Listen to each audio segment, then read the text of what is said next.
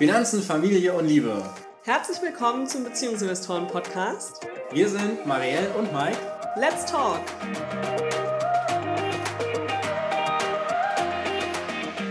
Herzlich willkommen zu einem neuen Interview im Beziehungsinvestoren Podcast. Heute sprechen wir mit Benjamin Fleur. Seinen Podcast zum Zeitmanagement im Business- und Familienleben habe ich entdeckt vor einiger Zeit und ich finde ihn wirklich total toll denn er hilft uns und sicherlich auch vielen anderen Menschen, ganz egal ob selbstständig oder auch Angestellte, mehr Zeit für sich und vor allem auch die Familie zu haben und trotzdem noch beruflichen Erfolg dabei zu haben. So sieht's aus und neben dem Online-Leben als Autor, Blogger und eben Podcaster ist Benjamin Theologe sowie zweifacher Vater und Ehemann. Er bezeichnet sich selbst als Minimalist, Essentialist und unablenkbar. Da bin ich besonders gespannt. Mit all diesen Eigenschaften und Rollen ist er der perfekte Gast, um mit uns über Finanzen, Familie und Liebe zu sprechen. Herzlich willkommen, Benjamin. Wie kriegst du denn all diese Rollen unter einen Hut? Vielen Dank erstmal, dass ich hier sein kann. Freut mich total. Schön, dass ihr mich eingeladen habt. Wie kriege ich das alles unter einen Hut? Ich versuche, möglichst viele Methoden des Zeitmanagements selber anzuwenden. Und ganz entscheidend ist das, was ihr gerade schon gesagt habt. Ich versuche, ein unablenkbarer zu sein. Das heißt, wenn wir jetzt hier ein Interview machen, dann machen wir ein Interview. Ich habe das vorher mit der Familie kommuniziert. Ihr im Podcast könnt das nicht sehen. Ihr könnt das sehen, ihr zwei, hinter mir die Tür ist zu. Das ist zum Beispiel so eine Sache. Daneben hängt noch so ein Schild No was ich gegebenenfalls raushänge an Tagen, die ein bisschen stressiger sind. Ansonsten reicht die Tür, wenn die ganz auf ist, kann man Papa stören. Wenn die halb angelehnt ist, ah, dann kann man stören, wenn es denn nötig ist. Und wenn die Tür zu ist, dann habe ich letztens meinen Fünfjährigen nochmal gefragt. Ich sage, Kleiner, was heißt, wenn die Tür zu ist? Und er sagte, komm nur, wenn es blutet. Und dann habe ich also, einfach klare Regeln zu kommunizieren, hilft schon mal unglaublich und sich immer in dem Moment, wenn ich eine Sache mache, voll drauf konzentrieren. Das gilt sowohl bei der Arbeit, das gilt aber auch in der Freizeit. Das heißt, wenn ich ähm, nachher mit meinen Kindern trotz Regen irgendwie spazieren gehe oder im Garten bin, dann bin ich auch nur mit meinen Kindern unterwegs. Ja, das hast du auch in einer deiner Podcast-Folgen schon angesprochen, wo es genau um äh, Familie ging und wie du Familie und Business unter einen Hut bringst. Und da war der erste Tipp, sei da. Präsenz und Anwesenheit sind einfach unterschiedlich. Und deine Beispiele, die du da genommen hast, fand ich sehr passend. Wir beobachten das auch auf dem Spielplatz, dann am Handy zu sein, anstatt bei seinem Kind zu sein. Und äh, ich glaube, das macht schon einen Riesenunterschied. Ja, genau. Ja, ich glaube, das war die Folge, die werden jetzt nicht alle gehört haben, deswegen äh, sage ich es in Kurzform. Es, es war im Zoo, als ich einen Mann im Streichelzoo sah und der Kleine mal, guck mal, Papa, eine Ziege, guck mal die Ziege. Und ich denke, so im Ohr hörte ich das nur und dachte, warum reagiert denn da niemand? bis ich dann sah, der Vater stand da nur am Handy und hatte noch ein MacBook unter den Arm geklemmt. Und ich wollte echt hinterherlaufen, eigentlich schon meiner Familie sagen, komm, den verfolgen wir mal, weil ich sehen wollte, was, was macht er im Affenhaus? Setzt er sich sofort auf die erste Bank und klappt das, den Mac auf, also warum geht er dann überhaupt mit dem Kind in den Zoo? Ist es nur, damit das Kind irgendwie beschäftigt ist? Ähm, am liebsten hätte ich ein Foto gemacht, einfach nur um ja, so, so einen Beweis zu haben. Ich finde, das ist ein schöneres Bild, gibt's nicht dafür. Also Präsenz heißt ja wirklich, du bist voll bei der Sache, die du machst, so wie ich jetzt hier bei euch bin oder nachher bei meinen Kindern. Und äh, nebenbei dann noch am Handy rumzufummeln oder sonst was. Egal ob bei Kindern oder bei Abendessen mit Freunden oder so, ich finde es katastrophal. Und dass es inzwischen Bars gibt, wo du irgendwie ein Getränk freikriegst, wenn du dein Handy vorne abgibst, wie weit ist es denn gekommen? Ja, das, äh, oder so, jetzt hatten sie letztens hier im Angebot so kleine Saves für äh, Handys, damit man die bei Feiern wegschließen kann und so. Ich, ich dachte, das gibt's doch nicht. Wobei ich es letztens auch bei einem Essen hatte und dann mal die Frage gestellt habe, ich sag, ich bin mir gerade unsicher, kommt das Handy gleich links oder rechts vom Teller, wenn wir essen? Ja, so kann man es vielleicht auch freundlich mal darauf hinweisen. Alle haben es verstanden, die Dinger waren sofort weg. Äh, war ganz schön. Und würdest du sagen, man kann das lernen, wenn man jetzt das Gefühl hat, ich bin nicht so richtig da in den Momenten? Also hat das bei dir schon immer funktioniert? Kannst du das automatisch? Nein, das kann ich nicht automatisch. Es ist auch immer wieder eine Übungssache. Ich glaube aber ganz wichtig ist erstmal die Dinge, die dafür programmiert sind, uns abzulenken, auch entsprechend abzuschalten. Das heißt, ich habe äh, zum Beispiel zwei Geräte, auf denen ich überhaupt nicht abgelenkt werden kann. Das ist sowohl mein Mac wie mein iPad, weil es gibt keine Benachrichtigungen und die sind rund um die Uhr im Nicht-Stören-Modus. Das heißt, wenn ich Benachrichtigungen kriege, kriege ich sie auf dem Smartphone, was ich nicht immer dabei habe. Zum Beispiel, wenn ich, wenn ich laufen gehe, habe ich nichts dabei. Dann habe ich meine Apple Watch und, und bin halt für die Leute, die meine private Handynummer haben, erreichbar für einen Notfall. Aber muss halt, halt nicht um alles mögliche andere kümmern. Also ich glaube, es ist wichtig, sich erstmal ablenkungsfreie Zonen zu schaffen. Sowohl technisch wie eben auch im Büro oder äh, privat. Schönstes, neuestes Beispiel jetzt äh, zu Corona. Ich habe ein Bild gesehen von einer Mitarbeiterin in der Metro, die einen großen Zettel auf dem Rücken hatte, auf dem stand, nein, wir haben keine Hilfe. Absolut phänomenal, ja, weil die Frau wahrscheinlich echt ihre Arbeit nicht mehr machen konnte, um immer wieder zu sagen, nee, Hilfe ist aus. Genial gelöst, zu sagen, so, ich muss meine Arbeit tun. Und ich finde, das ist das Bild dafür zu sagen, wie können wir ablenkungsfrei werden das ist in jedem Job anders und es gibt natürlich auch Jobs, wo es nicht möglich ist. Wenn ich im Telefonsupport sitze, kann ich schlecht das Telefon ausschalten. Bei der Feuerwehr wäre es auch nicht so lustig. Aber es gibt eben jede Menge Zeiten und Möglichkeiten, wo es möglich ist, technische Ablenkungen schon mal abzulegen und dann sich auch immer wieder zu sagen, was mache ich eigentlich gerade? Und dafür einen festen Plan sich vorher auch zu machen. Wann möchte ich was heute erledigen? Ich habe letztens mit einer Klientin gehabt, die auch das Problem hatte, immer wieder abgelenkt zu sein. Wir haben dann zwei Möglichkeiten ausgearbeitet. Das eine ist ein bisschen brutal. Du kannst dir einen Gummi um die Hand machen und immer dran ziehen und loslassen, wenn du gerade was anderes tust als das, was du dir vorgenommen hast. Das hörst du ganz schnell auf. Wir haben uns auf die zweite Möglichkeit geeinigt, einen Zettel und einen Stift immer dabei haben und einfach nur einen Strich machen, wenn man gerade was anderes tut, als man tun wollte. Sowohl privat wie auch bei der Arbeit gerade so dieses, ne, ich gehe mal kurz in den Keller was holen. Ach, da liegt noch Wäsche, die kann ich noch mitnehmen. Ah, ist eigentlich genug, dann mache ich die noch schnell fertig. Ach, der neben der Trockner ist fertig, dann hänge ich das doch noch auf. Warum bin ich in den Keller gegangen? Ja, und da einfach zu sagen, ich markiere mir, wie oft mache ich nicht das, was ich mir eigentlich gerade vorgenommen habe und versuche diese Zahl sukzessive runter zu, zu brechen. Hm, ja, da gibt es für mich auch noch einiges zu lernen. Klappt das denn in deiner ganzen Familie so gut? Also ist deine ganze Familie so Zeitmanagement orientiert, auch deine Kinder, deine Frau? Ich will jetzt keinen reinreiten. Nein, aber wir sind komplett unterschiedlich da aufgestellt. Es färbt natürlich ab. Ja, und wenn der Mann einen eigenen Tagesplaner entwickelt hat, dann wird der auch gerne genutzt. Und ich finde es total cool, dass es inzwischen, bei den Kindern mache ich da ja keinen Druck und nichts, aber auch die fangen inzwischen an und haben dann gesagt, oh, die, die Große zumindest, was ist das? Und setzte sich jetzt letztens morgens hin und sagte, ich möchte gerne eine Morgenmeditation für euch anbieten. Ich sage, was kommt jetzt? Und letztendlich saßen wir zusammen und sie hat ein bisschen ruhige Musik angemacht und dann gab sie jedem ein Blatt von meinem Tagesplaner und er sagte so, und jetzt schreibt jeder mal auf, was er heute vorhat und erzählt das. Und heute Abend setzen wir uns wieder zusammen und erzählen uns, was wir geschafft haben. Und ich dachte, wie cool ist das? Also dieses gegenseitige Absichern, wie man es sonst in einer Mastermind oder vielleicht in einer, einer Facebook-Gruppe oder so machen könnte, das auch in der Familie zu machen, das funktioniert tatsächlich ganz gut. Machen wir jetzt auch nicht immer, aber die Idee fand ich schön. Und dass wir schon mal morgens fragen, so was hast du denn heute vor? Abends dann auch alle nochmal vom Tag erzählen, aber da vor allem der Fokus auf was war heute eigentlich besonders schön. Mhm. Ja, das finde ich gut. Ist vor allen Dingen auch ein schönes Ritual, ne? weil man startet irgendwie gemeinsam in den Tag und man, man lässt den Tag auch nochmal zusammen Revue passieren bringt einen als Familie natürlich auch noch mal viel enger zusammen. Ja. Habt ihr denn als Familie einen festen Tagesablauf? Wenn ja, wie sieht der aus? Gerade ist der jetzt im Moment vielleicht auch komplett anders? Genau, wir haben eigentlich zwei Tagesabläufe, einen normalen und einen Corona. Im normalen ist es schon so, dass wir morgens, ähm, ich stehe sehr, sehr früh auf. Ich fange immer so Viertel vor fünf sowas an. Allein das ist schon durch Corona gerade ein bisschen später geworden. Aber so halb sechs werde ich eigentlich normalerweise von selber wach, gehe dann erstmal ins Büro und komme dann zum Frühstück zur Familie dazu. Das heißt, die drei machen sich fertig. Frühstück ist schon schon gemacht. Das heißt nicht, dass ich nichts tue. Ich mache dann im Rest des Tages Sachen. Das hat mal jemand kommentiert und hat sich tierisch aufgeregt. es wäre ja leicht, ein Zeitmanagement zu haben, wenn die Frau alles tut. Total schräg. Dann frühstücken wir gemeinsam immer. Und dann geht normalerweise die äh, eine halt zur Schule, der andere geht in den Kindergarten und wir gehen jeweils zur Arbeit. Ja, das ist so der normale Start und dann gucken wir, dass wir mehr so auf Wochenpläne. Wir haben jeden Montag wirklich Zeit für die Familie. Wir haben montags nachmittags eine feste Zeit, die wir als Familie verbringen und den Montagabend Zeit, die wir als Paar verbringen. Nur weil wir Eltern geworden sind, wollen wir ja trotzdem irgendwie noch Paar bleiben und wenn man sich dafür keine Zeit einplant, dann ist sie einfach weg. Genau wie mit allen Dingen, die ich nicht plane. Also Termine mit sich selber oder Termine mit Freunden cancelt man gerne als erstes. Deswegen planen wir uns sowohl irgendwie einen Sport und so weiter. Das haben wir uns jetzt auch in Corona reingerettet, dass wir gesagt haben, jeder von uns hat einen Nachmittag komplett für sich und kann dann gucken, wie viel davon arbeite ich und wie viel verbringe ich davon auf persönlich als, als Me-Time. Gehe irgendwie Sport machen, gehe baden, was weiß ich, setze mich in die Ecke und lese, aber jeder, allen ist klar, ist gerade nicht da. Was im Normalfall natürlich einfacher ist, weil man dann auch wirklich mal nicht da sein kann. Ne? Also wenn ich im Café sitze, werde ich weniger gestört, als wenn ich im äh, Wohnzimmer sitze. Aber zu sagen, auch jetzt retten wir uns diese Zeit. Und wir haben halt morgens so eine Art Unterricht tatsächlich angefangen für die Große. Ne, dass wir drei Stunden Unterricht, a 25 Minuten geben. Einer von uns dabei sitzt, Fragen beantwortet, parallel arbeitet und der zweite sich um das zweite Kind kümmert. Das ist dann immer eine Stunde so ein bisschen Vorschule. Pause wird gemeinsam im Garten verbracht mit Broten, also wirklich so eine Hofpause. Ja, danach nehmen wir uns immer eine Stunde Freizeit für alle. Das heißt, die Kinder können zusammen spielen, und jeder von uns kann entweder noch gucken, was ist noch zu tun, was müssen wir gerade im Haushalt tun oder so. Dann wird gekocht zusammen.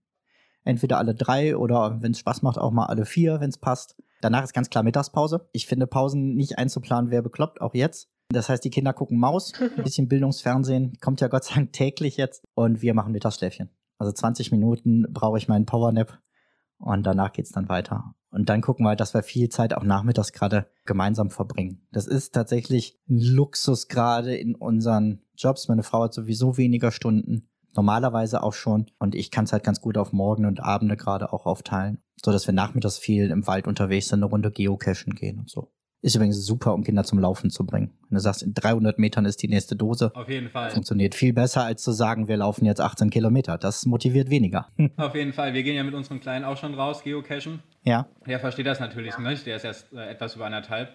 Aber äh, er findet das natürlich dann auch ganz cool, wenn wir irgendwie am Suchen sind und äh, versucht dann zu helfen und äh, zu gucken. Weiß aber gar nicht, was er sucht, aber er sucht einfach mit oder rennt dann über irgendwelche Hürden drüber. Das ist, macht einfach Spaß. Das ist voll cool. Unsere sind jetzt fünf und sieben und dadurch, dass gerade alles so trocken ist, siehst du unglaublich gut äh, Trampelpfade zu den Caches. Zumindest hier im, im Bergischen. Und äh, neuerdings finden die Sachen, die wir gar nicht im Gerät hatten. also irgendwelche Enden von Rätselcache oder sonst was und sagen immer, ja, da, da musste der doch sein, das war doch klar. das ist unglaublich.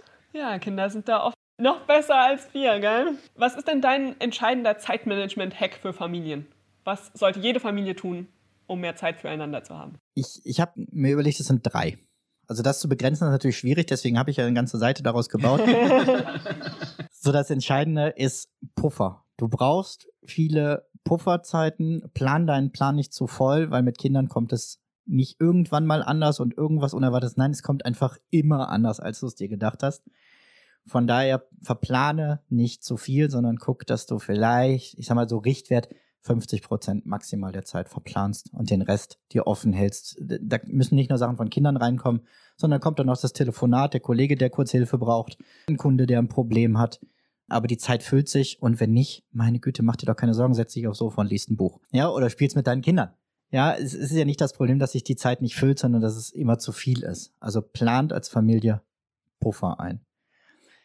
Das zweite, was ich ganz wichtig finde, sind Hügezeiten.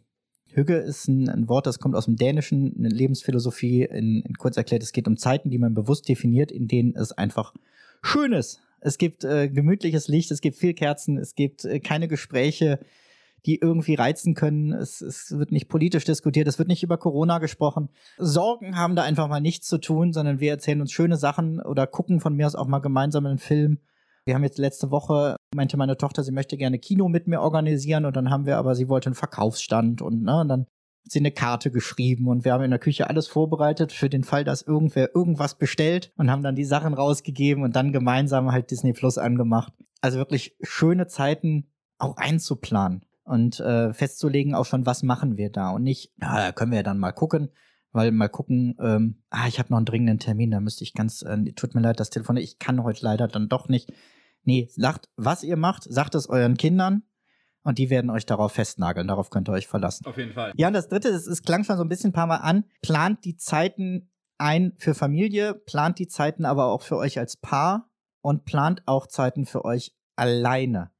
Und das nicht nur, ich möchte ab und zu mal das und das, sondern plant es im Kalender als ähm, möglichst regelmäßige Termine ein. Ähm, wenn das nicht geht, plant es zumindest bei einer äh, Monatsplanung, bei einer Monatsübersicht ein. Normalerweise, wenn man darf, dass wir sagen, ne, da die zweimal fahren wir in die Sauna, da wollen wir mal essen gehen, also und dann auch wirklich direkt den Babysitter und alles schon festmachen. Es ist ja so, ich kann Sachen immer leicht absagen, wenn ich dadurch keinen Schaden habe. Aber wenn ich eine Eintrittskarte für was gekauft habe, dann fahre ich wenn ich mich mit jemandem verabredet habe, um laufen zu gehen, dann lasse ich den nicht alleine vorm Wald stehen und sage, tut mir leid, ich habe hier eine Mail, das muss jetzt. Bringt Verbindlichkeiten rein und Termine mit euch selber, mit euch als Paar, mit euch als Familie, die ihr in den Kalender eintragt, müssen mindestens eine so hohe Verbindlichkeit haben, als wenn ihr einen dienstlichen Termin beim Kunden habt. Das merken wir auch. Also wir haben ja bei uns die Date Night, die wir sehr stark äh, Paaren empfehlen. Das ist ja quasi das ähnliche Prinzip. Wir haben jetzt auch in den letzten anderthalb Jahren festgestellt, dass die dann von uns eingehalten wird, wenn wir die Tickets schon haben mhm. und wenn wir die Reservierung schon haben oder wenn da einfach schon was gemacht ist. Ne? Dann ist die auf jeden Fall. Ansonsten, Ansonsten heißt dann auch, oh, wir sind jetzt einfach mal zu K.O. und legen uns aufs, aufs Sofa oder so. Ja, können wir so unterschreiben. Auf jeden Fall. Ja. Was ja auch nicht das Schlechteste ist, wenn man dann bewusst zusammen auf der Couch liegt. Ne? Das ist wieder dieses Präsenz. Ne? Also äh, genau. daddelt dann jeder an seinem Handy oder sagt man, wir verbringen zusammen den Abend auf der Couch und gucken bewusst ausgewählt gemeinsam vielleicht sogar einen Film, bestellen uns Essen dazu oder so. Hat ja auch eine Qualität. Nur es muss halt äh, vereinbart sein, was man tut. Genau. Genau. Vielleicht gehen wir noch mal zu einem ganz anderen Thema. Wir haben ja in deiner Vorstellung auch gesagt, dass du dich selbst als Minimalist bezeichnest. Ja. Wie verstehst du denn Minimalismus und was bedeutet das für dich? Ich hole ein bisschen aus. Mit Minimalismus beschäftige ich mich, glaube ich, jetzt, meine ich, 12, 13, 14 Jahre. Hat damit angefangen, dass eine äh, Kollegin, mit der ich Seminare für FSJler gegeben hat, sich sehr intensiv mit dem Thema auseinandergesetzt hat, sich in dem Bereich selbstständig machen wollte damals und mir ein Buch empfohlen hat. Das war äh, Feng Shui gegen das Gerümpel des Alltags. Und das Buch hat mich damals schon geflasht und seitdem hat mich das Thema nicht mehr losgelassen. Immer mit zwei Fragen so im Kopf, macht es mich glücklich oder ist es nützlich? Und das habe ich inzwischen halt ausgeweitet auf äh, nicht nur Dinge. Also ich habe mir tatsächlich die Mühe gemacht und habe mal so runtergezählt, was sind Dinge, die ich nur alleine benutze im Haus. Hatte dann bei Facebook was dazu geschrieben, da schrieb dann jemand, ja, nee, also nach 20 Jahren Ehe unterscheiden wir nicht mehr in mein und dein. Habe ich zurückgeschrieben, komisch, bei Zahnbürste und Unterhose. also, es gibt natürlich Dinge, die ich halt einfach nur nutze. Natürlich gibt es ganz viel gemeinsamen Besitz. Ja, wenn, wenn irgendwie jemand schreibt, ne, ich habe nur 64 Dinge, dann guckt man und sagt, okay, der ist businessmäßig unterwegs, der lebt alleine, der lebt nur in Hotels auf der ganzen Welt. Ist das das Leben, was ich haben möchte? Nee, ich möchte die Möglichkeit haben, ähnlich wie ein digitaler Nomade zu sagen, ich klappe mir meinen Mac unter den Arm und könnte überall an meinem Business arbeiten, aber ich möchte nach Hause kommen können. Dementsprechend zu Hause braucht er natürlich mehr Sachen. Aber meine persönlichen Sachen sind Stand heute bei 101 plus 22 Dinge, die ich für meine Arbeit brauche. Also da sind so Sachen bei wie ein Moderationskoffer. Das war schon fast. Nein, also hier das, das, das Mikrofon, Kamera, Lichtring, ein, ein Bildschirm, großer, solche Sachen. Auch all das habe ich halt mit reingezählt. Aber ich habe zum Beispiel Bücher extrem reduziert, weil ich lese am liebsten digital. Das heißt, ich habe noch ähm, als Theologe vier Bibeln Besonderes und Familienerbstücke und sowas. Und ich habe ein Saunagutscheinbuch. Das war es aber an Papierbüchern. Für mich ist aber gar nicht die, die Zahl entscheidend, obwohl ich gerade 1, 2, 3 ganz cool finde, also mit 123, sondern entscheidend ist halt, erfüllt es einen Zweck für mich oder macht es mich glücklich und Sachen, die mich belasten oder so, fliegen halt raus. Das waren am Anfang Sachen wie Fotos von irgendwelchen Ex-Freundinnen oder so, Gegenstände, die mir nichts mehr sagen, die irgendwer einmal geschenkt hat, wo du denkst, ja toll, was soll ich jetzt damit? Und dann halt gucken, wie kann ich es sinnvoll weitergeben. Aber entscheidender auf das Zeitmanagement finde ich ja, das anzuwenden auf alles im Leben. Also Minimalismus ist ja nicht nur Gegenstände. Also am Ende eines Monats gehe ich für den nächsten Monat nochmal Kalender und To-Do-Liste durch und frage mich bei jedem Termin und jedem Punkt, ist das wirklich nützlich oder macht es mich glücklich? Im Idealfall macht es beides. Ja, das klappt auch relativ häufig, aber ganz ehrlich, ein Termin beim Zahnarzt zur Wurzelbehandlung macht mich nicht glücklich. Aber ist nützlich. Aber er ist verdammt nützlich. Ja, weil wenn du es nicht machst, hast du ein Problem. Und das macht dich auch nicht glücklich auf Dauer. Aber schon zu fragen, ne, habe ich auf den privaten Termin wirklich Lust? Ist das ein Hobby, was mir noch Spaß macht? Oder stresst es mich nur noch? Also auch zu gucken, welche Verpflichtungen habe ich mir selber aufgebaut über die Jahre und passen die noch zu dem, wie ich jetzt leben möchte? Und da kommt halt immer wieder diese zwei Fragen, glücklich, nützlich und das Motto weniger, aber besser. Das heißt, ich setze, wo immer es geht, eher auf Qualität als auf Menge ja, das zieht sich so komplett durch. Und macht halt im Zeitmanagement extrem viel Sinn. Allein ein leerer Schreibtisch macht meinen Kopf viel freier. Ich verliere viel weniger Zeit mit Suchen. Ich habe mal eine Statistik gelesen. Ich habe die Zahl leider nicht mehr im Kopf, aber es war, kann man ja mal nachgoogeln. Ich fand es extrem spannend, wie viel Zeit Menschen verbrauchen in ihrem Leben, indem sie Dinge suchen. Und da habe ich gedacht, das, das kann nicht sein. Es reicht schon das Chaos, was die Kinder machen. Da muss ich nicht auch noch anfangen. Ja, und auch da halt zu gucken, wie können wir das vernünftig organisieren als Familie. Ne? Sie haben so einen Korb auf der Treppe stehen und alles, was im Haus irgendwo rumfliegt, wo sie gerade nicht mitspielen, fliegt in diesen Korb und den können sie abends mit hochnehmen und bitte wieder ausräumen.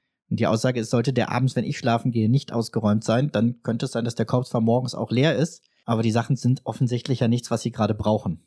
So, das heißt, ich schmeiße sie nicht weg, aber sie landen auf dem Speicher, bis sie gezielt nach einer Sache fragen. Und es ist erstaunlich, wie wenig sie das tun. Also du kannst. Das ist eine Idee. Ja, einfach da, dadurch regelmäßig halt wirklich Spielzeug austauschen und sonst was. Äh, die freuen sich wie blöd wieder, wenn du was runterholst. Und da gilt aber auch inzwischen, ne, okay, du willst hier die, das Feuerwehrhaus haben, macht Sinn. wenn du da gerade mitspielen willst, aber was kommt denn dafür hoch, womit spielst du denn gerade nicht? Und da versuchen wir wirklich in den Familienalltag so Minimalismus reinzubringen, zu sagen, guck mal, wo legst du gerade deinen, deinen Fokus drauf und was brauchst du dann auch gerade mal nicht mehr. Und das färbt tatsächlich ab. Also das geht auch so weit, dass sie teilweise jetzt ankommen und sagen, guck mal hier, die vier Autos, ähm, ich spiele damit nicht mehr. Ich habe überlegt, der so und so und dann irgendein kleiner bekannter Freund, Kinder von Freunden, wo sie sagen, der kann das bestimmt brauchen, dem möchte ich das geben. Wieder was weg. Ja, und jemand anderes Wieder- glücklich gemacht. Genau, jemand glücklich gemacht. Das ist das Entscheidende. Ne? Die Sachen auch nicht wegwerfen oder so, sondern wir haben halt hier vom Unverpacktladen nochmal so einen Tauschschrank stehen, der inzwischen auch nicht nur Bücher hat, sondern eine Technikschublade und sonst was, wo man einfach sagen kann, okay, hier sind eine Menge Sachen gewesen, die ich gar nicht mehr genutzt habe. Die haben mir früher gut gefallen. Ich habe eine wunderschöne Kölsche Tastatur, aber am Mac arbeitet sich mit der Mac-Tastatur einfach besser. Ja, dann kam die halt in die Technikschublade und irgendwer im Rheinischen wird sich gefreut haben. Ich habe noch mal eine Frage. Und zwar hast du ja gesagt, du stellst dir die Fragen, macht es mich glücklich oder, macht, oder ist es nützlich? Hm. Und es sollte mindestens eins von beiden sein. Gibt es denn vielleicht Aktivitäten, wo du sagst, die sind zwar immer noch nützlich, aber sie machen mich irgendwie niemals glücklich oder sie haben mich in dem vergangenen Monat einfach nicht glücklich gemacht und sie fliegen dann deswegen raus, weil man quasi einen Ersatz braucht? Also zum Beispiel jetzt einen Sport. Ist ja nützlich, ist für meine Gesundheit gut, Ja. aber es macht mir eigentlich keinen Spaß. Nee, inzwischen gibt's das, glaube ich, nicht mehr so rum. Also eher andersrum, dass es nicht mehr nützlich ist, obwohl es mich noch glücklich machen würde. Also ich habe 14 Jahre Theater gespielt und ich schaffe es einfach die letzten Jahre, wir haben es durch die Kinder nicht geschafft, dann war es gesundheitlich nicht mehr möglich und so.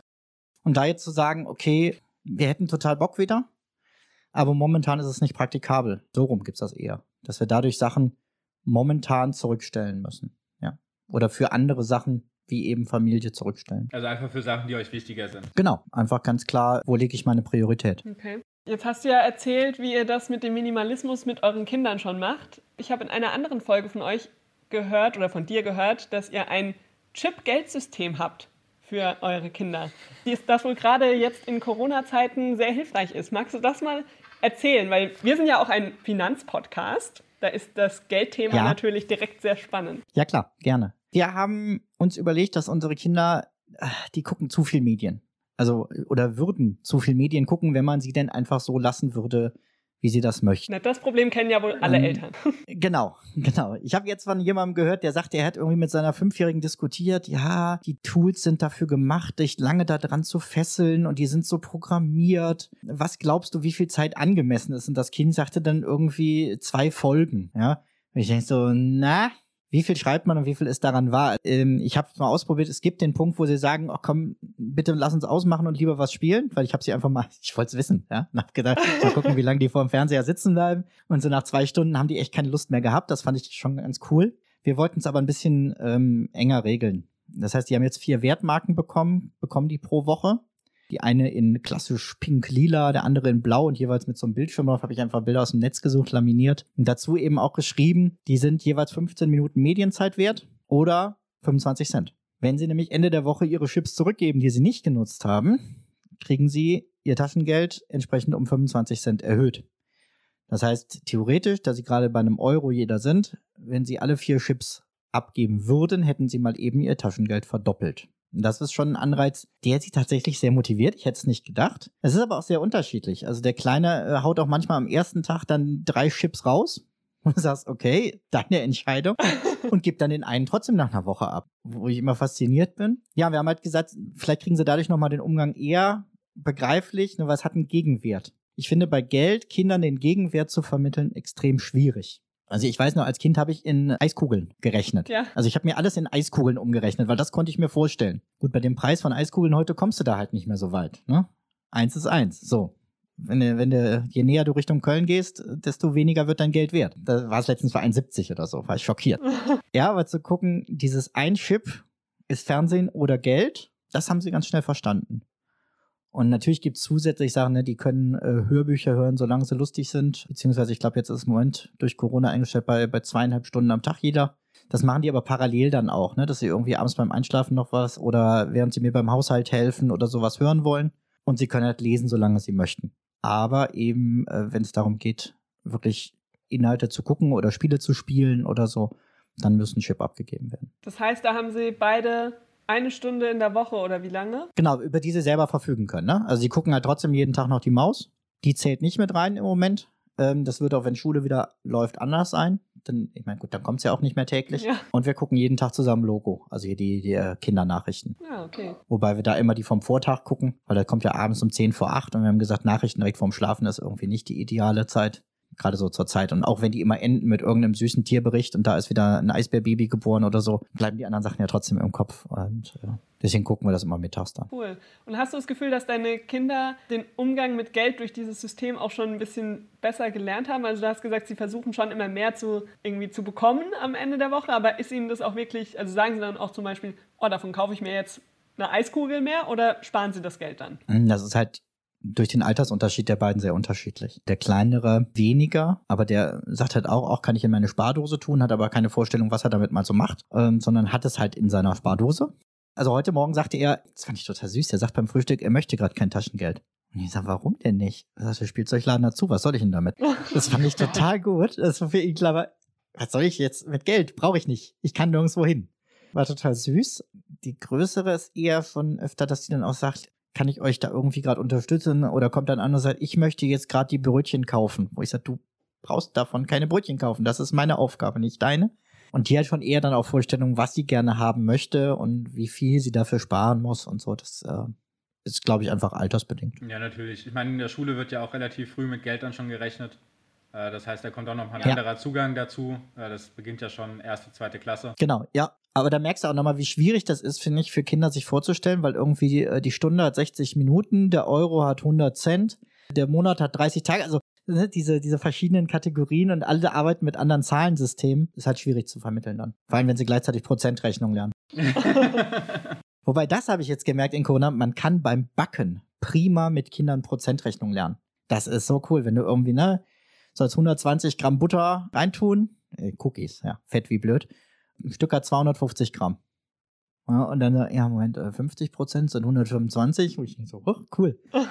Funktioniert. Ja, das stimmt. Da ist unsere noch nicht so weit. Nee, nee, nee. Aber so Alltagssachen sind tatsächlich sehr gut, um das mit den Kindern zu erarbeiten. Es ist nicht abstrakt, sondern es ist an die Lebenswelt angedockt. Von der können sie dann halt weitergehen. Ja, und sie merken, es macht Sinn. Genau. Also ich lerne das nicht äh, einfach nur für die Schule, sondern ach, ich lerne Mathe, weil ich das echt hier gerade praktisch nutzen kann. Ja, da ist es vielleicht gerade auch sogar ein Vorteil, dass die Kinder zu Hause lernen. Ha? Bei Eltern, die es nutzen können, ja. Ja. Ich glaube, dass viele, also entweder beruflich oder auch tatsächlich von ihren Fähigkeiten her überfordert sind. Also ich meine, die meisten Hausaufgaben sind gerade Mathe und Deutsch und ich habe mal so gedacht, was ist, wenn ich gerade ein, ein neuer Flüchtlingsvater wäre? Ähm, das ist eine Katastrophe. Ja. das stimmt. Allein wenn meine äh, Muttersprache nicht Deutsch ist, dann fängt schon an. Ja. Oder ich die technischen Voraussetzungen nicht habe. Ne, wenn es jetzt heißt, hier, die haben jetzt gelernt, wie, wie schreibe ich eine E-Mail, fand ich total super von der Lehrerin, den Kindern das erstmal auf Arbeitsblättern zu erklären, was ist welches Feld, wofür ist das. Und dann hat sie sich direkt eine E-Mail schicken lassen. Und hat dann jeden Tag aber jetzt auch Aufgaben irgendwie damit. Ich aber denke, was, was ist, wenn ich das nicht kann? Oder wenn ich nur ein Gerät zu Hause habe, was ich aber selber gerade zur Arbeit brauche, weil die tippen ja echt langsam. Ja, oder wenn ich keinen Drucker habe. Oder kein Drucker, genau. Dann ist schon, dann ist ganz eng. Dann sind die ganzen Arbeitsblätter schon weg. Aber wie ist es denn äh, generell bei euch in der Familie mit der Finanzorganisation? Jetzt haben wir ja gerade ein bisschen über eure Kinder gesprochen, wie das da läuft. Wie läuft das denn zwischen dir und deiner Frau? Wer ist der Äh, Zwischen Finanzminister? mir und meiner Frau läuft es meistens gut. wir machen einmal im Monat gemeinsam eine Finanzplanung. Das heißt, wir haben uns eine, eine Excel-Tabelle gebaut, in der wir sowohl unsere regelmäßigen Ausgaben nach Monaten aufgelistet haben und dann unten so Felder haben, die wir jeden Monat neu ausfüllen müssen. Das sind, äh, was steht an Veranstaltungen an, was ist an irgendwelchen Ausgaben für, für Schule, Kindergarten und so weiter. Äh, und dann halt einfach mit einer ganz simplen äh, Summenformel halt geguckt, okay, was bedeutet das, wie viel ist da momentan über? Und damit füllen wir die letzten drei Felder, das Feld Sparen. Das geht komplett auf ein anderes Konto, dass wir es auch gar nicht sehen. Und die zwei Felder Taschengeld. Es gibt ja Paare, die irgendwie äh, ein gemeinsames Haushaltsgeld haben, aber sonst hat jeder seins oder so, wo wir gesagt haben, wie willst du das, das machen? Also dafür verdienen wir zu unterschiedlich, dadurch, dass meine Frau nicht voll arbeitet, weil sie eben Zeit mit den Kindern mehr hat. Soll ich sie dafür jetzt bezahlen, damit das irgendwie äh, gerecht ist? Funktioniert nicht. Und haben halt gesagt, nee, wir schmeißen alles zusammen und jeder kriegt aber sein Taschengeld. Weil wir sehr schnell gemerkt haben, mit dem gemeinsamen Konto gab es viel Zoff über Anschaffungen, die der andere nicht versteht. Also ich bin zwar Minimalist, aber ich habe einen absoluten Technikfimmel. Ja, alles, was man dann nicht eben übers Business kauft, sondern dann doch vielleicht mal privat oder so, gab immer Diskussionen. Genauso wie ich bei dem Satz, ich brauche neue Schuhe, immer in Lachkrampf gefallen bin, äh, wenn man dann mal den Keller in die Schuhfränke guckt. Da ist, da ist Minimalismus für eine Beziehung halt auch schwierig. Ne? Also wenn jemand irgendwie im, im Kleiderschrank, ich habe vier Hemden, vier T-Shirts, zwei Pullis, drei Hosen im Moment. So. Und dann siehst du daneben den Schrank und dann heißt, ich brauche dringend was Neues. Ich sag, ja, bestimmt. So, und da haben wir halt gesagt, okay, lass uns einfach Gelder anlegen, wo wir jeden Monat nochmal gucken, was ist auch möglich, was ist sinnvoll. Das heißt, ich, äh, Karneval zahlt man sich im Rheinland natürlich mehr Taschengeld, weil das brauchst du. ja, oder, oder vor Weihnachten, ne, dass du einfach sagst, äh, es ist Quatsch, wenn Geschenke für den anderen vom gemeinsamen Konto abgehen. Das macht nicht so richtig Sinn. Aber dann, dass dieses Geld jeder für sich ausgeben kann, ohne dass der andere irgendwie ja damit diskutieren muss. Das heißt, ihr habt auch ein Drei-Konten-Modell, aber eben so, dass alle Einnahmen erstmal aufs Gemeinsame gehen und dann kriegt jeder was auf sein Konto. Genau.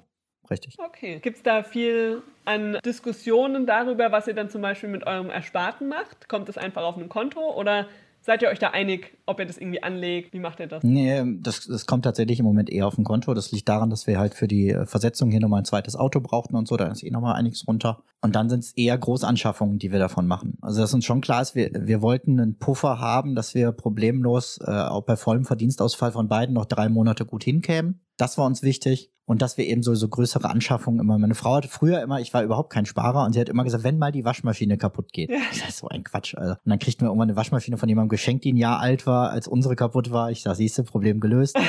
also meine Einstellung war immer so ein bisschen, ach, wenn du, wenn du Geld brauchst oder Sachen brauchst, dann kommen die schon irgendwo her. Ich bin da sehr träumerisch rangegangen.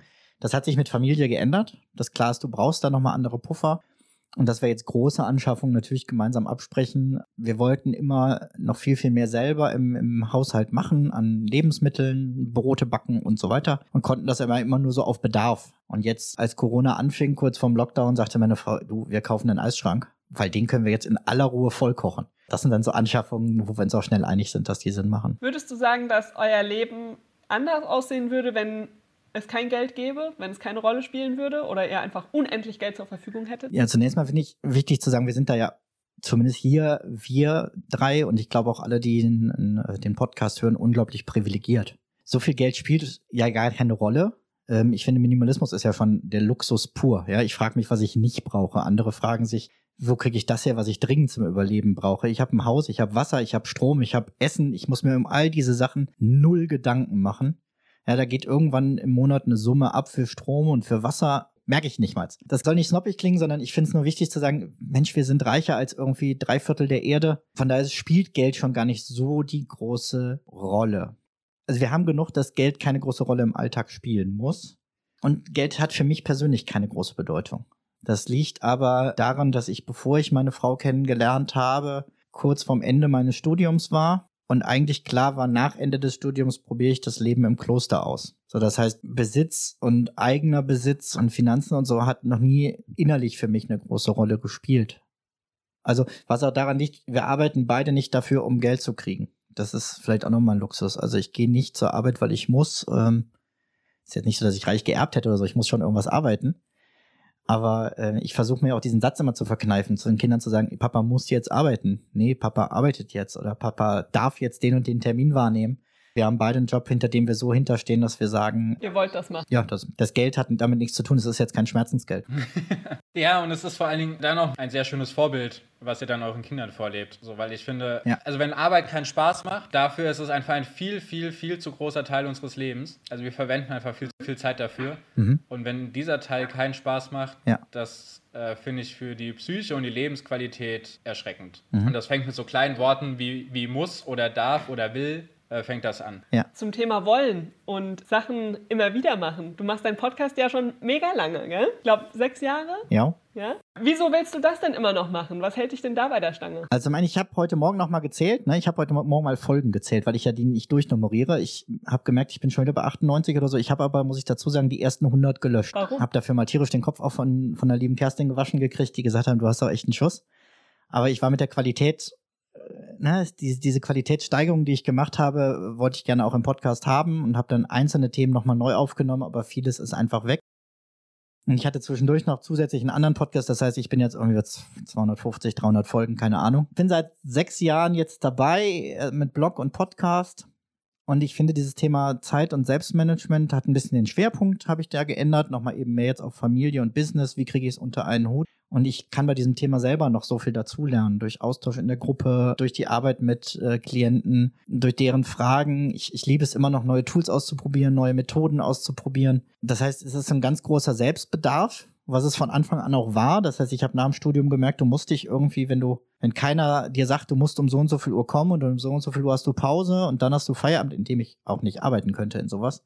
Aber dann muss man sich selber organisieren können. Und deswegen habe ich mich mit dem Thema überhaupt erstmal für mich beschäftigt. Dann haben immer mehr Kollegen gefragt, wie machst du dies, wie machst du das und hast du hier mal einen Tipp? So dass ich inzwischen überlegt habe, ob man nicht noch ein Business nur für Technikberatung aufmachen müsste. Um zu sagen, ja, sage ich dir, aber kriegst eine Rechnung. Das ist das eine, was mich motiviert, dieses selber lernen. Und das andere, was mich motiviert, ist Feedback. Feedback von, von Zuhörern, Feedback von Kunden und zu gucken, wie verändert sich deren Leben. Und das bin ja nicht ich, der das macht, das machen die selber, aber das begleiten zu dürfen, das macht unglaublich Spaß. Ja, das ist natürlich eine wunderbare Motivation, da immer so dran zu bleiben und können wir so auch spiegeln. Also es macht, hm. ist ja bei uns ähnlich.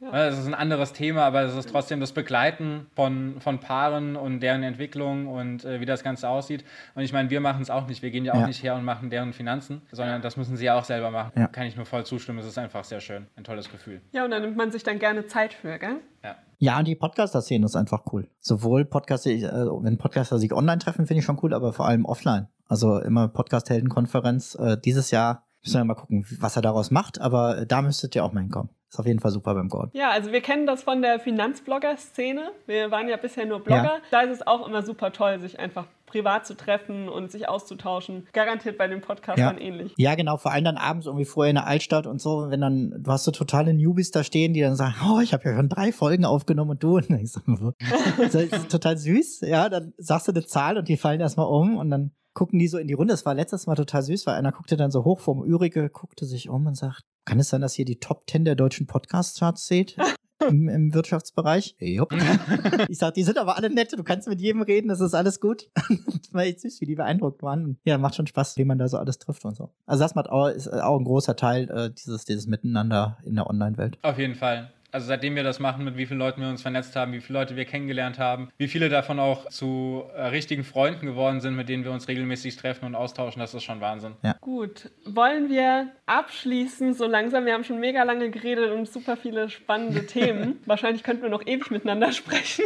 Ich gucke gerade auf die Zeit, das sind ja fast zwei Folgen, holla. Naja, also deshalb, du darfst gerne nochmal zusammenfassen, was so deine wichtigsten Botschaften wirklich an vor allem natürlich an Paare sind und junge Familien ähm, rund ums ja. Zeitmanagement, was du gerne noch mitgeben möchtest. Okay, also wenn ihr was mitnehmen wollt für euch und eure Familien, dann sind es diese Dinge.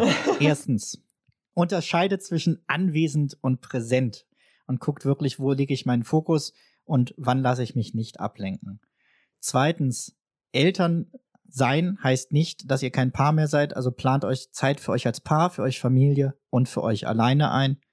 Jetzt kann ich meine Schrift nicht lesen, wie lustig. Ich hatte mir hier eine Notiz noch gemacht. Ach ja, streitet viel. Das würde ich so als letztes mitgeben. Diskutiert richtig viel miteinander, weil nebeneinander zu sitzen auf dem Sofa und in die Glotze zu gucken, das ist verdammt einfach.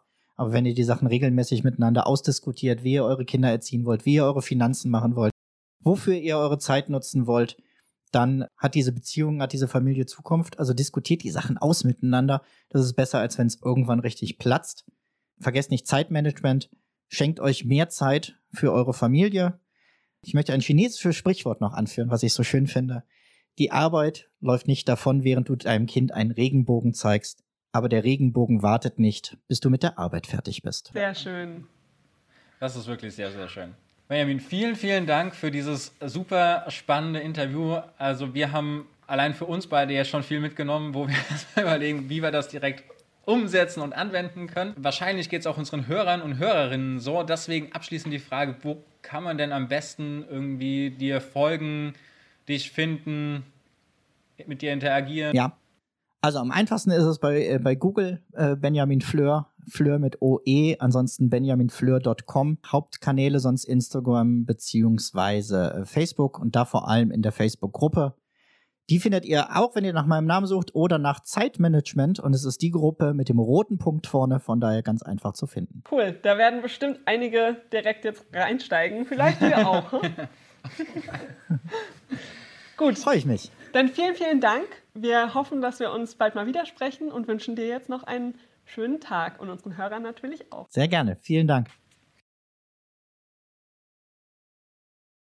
Wenn ihr nach diesem super spannenden Interview mit Benjamin Fleur neugierig geworden seid, dann empfehlen wir euch seinen kostenlosen Audiokurs rund ums Thema Zeitmanagement. In diesem Kurs ähm, erklärt er in fünf Tagen seine wichtigsten Tipps und ihr könnt damit direkt durchstarten. Es gibt jeden Tag was zum Anhören, wie das halt für einen Audiokurs sich gehört. Da könnt ihr gerne einfach den Link in den Show Notes von diesem Podcast klicken und diesen Kurs kostenlos starten. Ansonsten bedanken wir uns an dieser Stelle nochmal ganz herzlich bei Benjamin für das tolle Interview. Es hat uns riesen Spaß gemacht. Wir werden einiges davon auf jeden Fall für uns umsetzen. Und ja, falls ihr Fragen an ihn habt, dann postet die gerne in die Kommentare auf Instagram, Facebook oder sendet uns eine Mail an info at beziehungs-investoren.de oder schaut auf seiner Website vorbei, die wir natürlich auch in den Show Notes verlinken. Wenn euch die Folge gefallen hat, dann kommentiert gerne, gebt uns eine Bewertung bei iTunes oder bei eurem Lieblingspodcast-Portal und seid vor allem bei der nächsten Folge des Beziehungsinvestoren-Podcasts auch wieder mit dabei. Bis dahin, macht's gut!